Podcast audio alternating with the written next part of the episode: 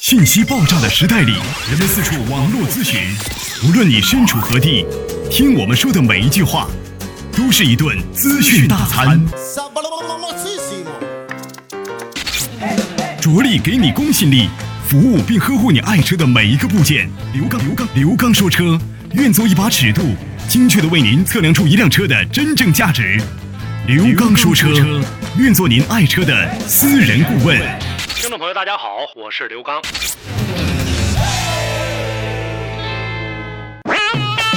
刘刚说车节目现已开通打赏功能，只要您觉得节目敢于说真话，为百姓用车真正的提供方便，能够给您带去知识上的收获，请利用收听过程中的打赏功能，对本节目予以鼓励支持。在此感谢已打赏的听友们，刘刚说车节目会为大家更好的服务。在今天的节目话题当中，想跟大家呢共同的来聊一聊我们关于汽车身上的一些呢呃零部件。还有呢，咱们汽车身上的一些花销费用啊，汽车哪方面比较贵一些？跟大家共同来聊一聊。汽车呢，一共有几大部件组成，还有呢近十万个这个零部件组成。但我们大家都知道，说买一辆车的话，花费的这个钱都花在哪儿了？整个的这一部分钱在车上买到的这些零部件占有的比例大概有多少？所以我们在今天节目当中跟大家来聊聊这样的一个话题。我们很多人都知道，在买车的过程当中，说那你说买车的这个三大件基本上都知道：发动机、变速箱加底盘，这是三大件还有其他的小零部件呢。而且这三大件虽然说是汽车的一个核心部分，但是它们占的这个呃价格的这样的一个比例啊，并不是说完全相等的。我们跟大家呢共同的来呃聊一聊，就关于这几个零部件，还有其他的一些呢这个啊方面的一些费用，比如说。整台车核心部分，大家也都知道，说发动机，它是最核心的，也是呢这台车的这个心脏。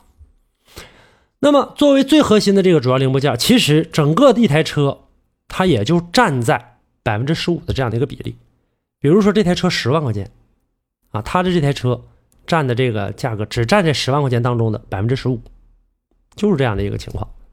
那么发动机。因为我们在整个的这个使用的过程当中，大家都知道很多的这些新鲜的技术，包括呢一些这个呃更好的一些性能，都是呢来自于这个发动机的。那它只占了这个百分之十五，剩下其他的都占在哪儿了呢？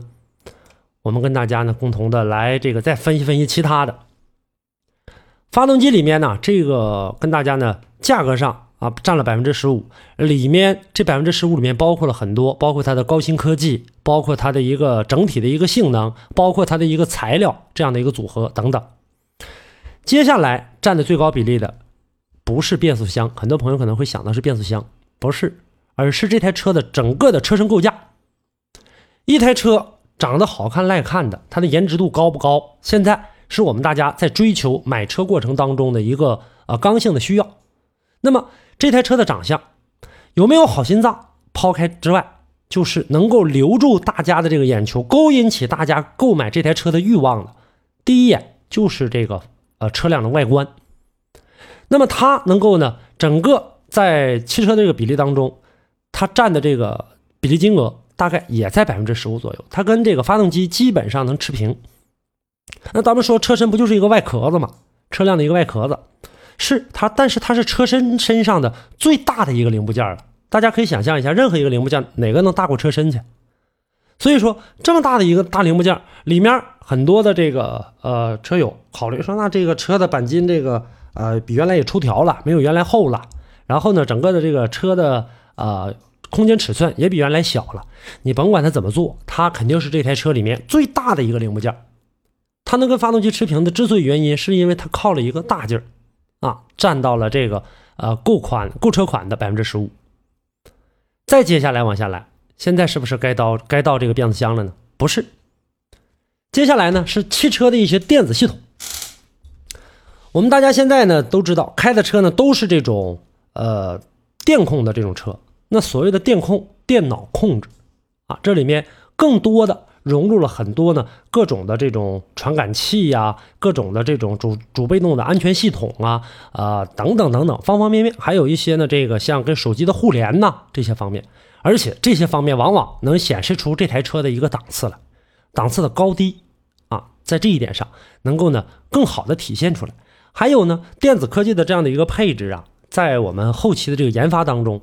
呃，大家使用到手里的时候觉得很方便，在后期的使用的过程投入的费用是比较大的，因为要考虑到啊这些电子系统能不能够出现问题，会不会呢产生一些故障，在真正的运行的过程当中，而且呢小型的这种啊电子系统看着很简单，而且价格也很低，但是在整车的这个过程当中，制造的一个成本、生产的一个成本、设计的一个成本。这些都要有，而且那些豪华高端车型，那在这个身上表现的更加的这个先进，而且非常复杂，所以这又占了这台车的百分之十五的比例。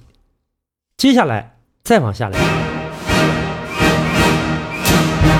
刘刚说车节目主持人刘刚自行研制的汽车除碳产品已经上市销售，更多详情请登录淘宝搜索“刘刚说车”。同时，汽车后期养护产品易损件也将陆续登陆刘刚说车淘宝商城。知名品牌的行车记录仪、火花塞、三滤、刹车片、汽车美容镀金产品、品牌机油等。为了让更多的车友不买到假货，为了让听众可以选择到价位合理、质量有保障的产品，请关注刘刚说车淘宝商城。购买产品前，请在微信平台咨询刘刚，您选择的产品是否适合您的爱车。微信。公众平台搜索四个汉字“刘刚说车”，点击关注即可互动交流。下面要这个，就我们个人买车要占的比例的比较高的是我们所交纳的这种税收。咱们一辆车花费在十五六万左右的车，可能说购置税、保险啊这些费用加起来，大概得在两万块钱左右，甚至还多。这就整个占领车价的这样的一个呃百分之十以上，起码到百分之这个十到百分之十五之间。所以说买车的过程当中，上牌的费用、车船使用税、交强险、商业险这些大家都得交吧？那还有一些进口的大排量呢、高端车呢，这可能会更高。所以说现在来看的话呢，就是说很多的这个城市啊，在这个购买车辆的话，现在呢一些这个中小城市还好一些，那大城市的话，落地都落不上。甚至呢，有的呢可以呢，这个落地的话，着急想落地的话，好，你拍卖，进行的这个拍牌拍下来牌你才可以买车上道。那拍牌这个费用也是不低的，这又占了很高一块。接下来才是我们大家想到的传动系统，就是变速箱了。变速箱呢，说那不重要吗？它这个放在了后面，这个价呃占有的比例也不大，它不是不重要，是呢跟前面的比的话呢，它的价格相对来说比较小一些。那么当然了，我们在这个。呃，发动机使用的这个过程当中，动力是由变速箱来接收的，它是作为一个传递动力的一个主要零部件。大家想，它虽然说汽车的核心部件，但是它是传递动力，它不是产生动力的。发动机产生的动力给它，它来控制这个动力，来这个进行啊掌控这台车的这样的一个运行。所以说，它占的这个比例只占在百分之十左右，一台车的总价格。剩下的呢，就是我们大家呃关注的内饰啊这些方面。它也能够站在这台车的呃这个总价值的百分之十左右。那很多车主都在强调说这个车内饰多漂亮，或者说多难看。你甭管好看赖看，它这个里面投入的这个费用是必须有的。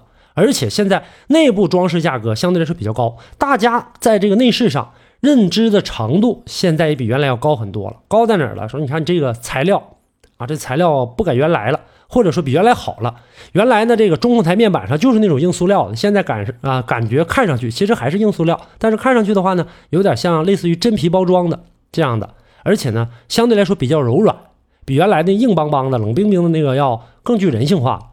那这里不是费用吗？所以在这个过程当中，水涨船高的东西它在涨，整个的这个价格也在随之的往上进行上调上浮。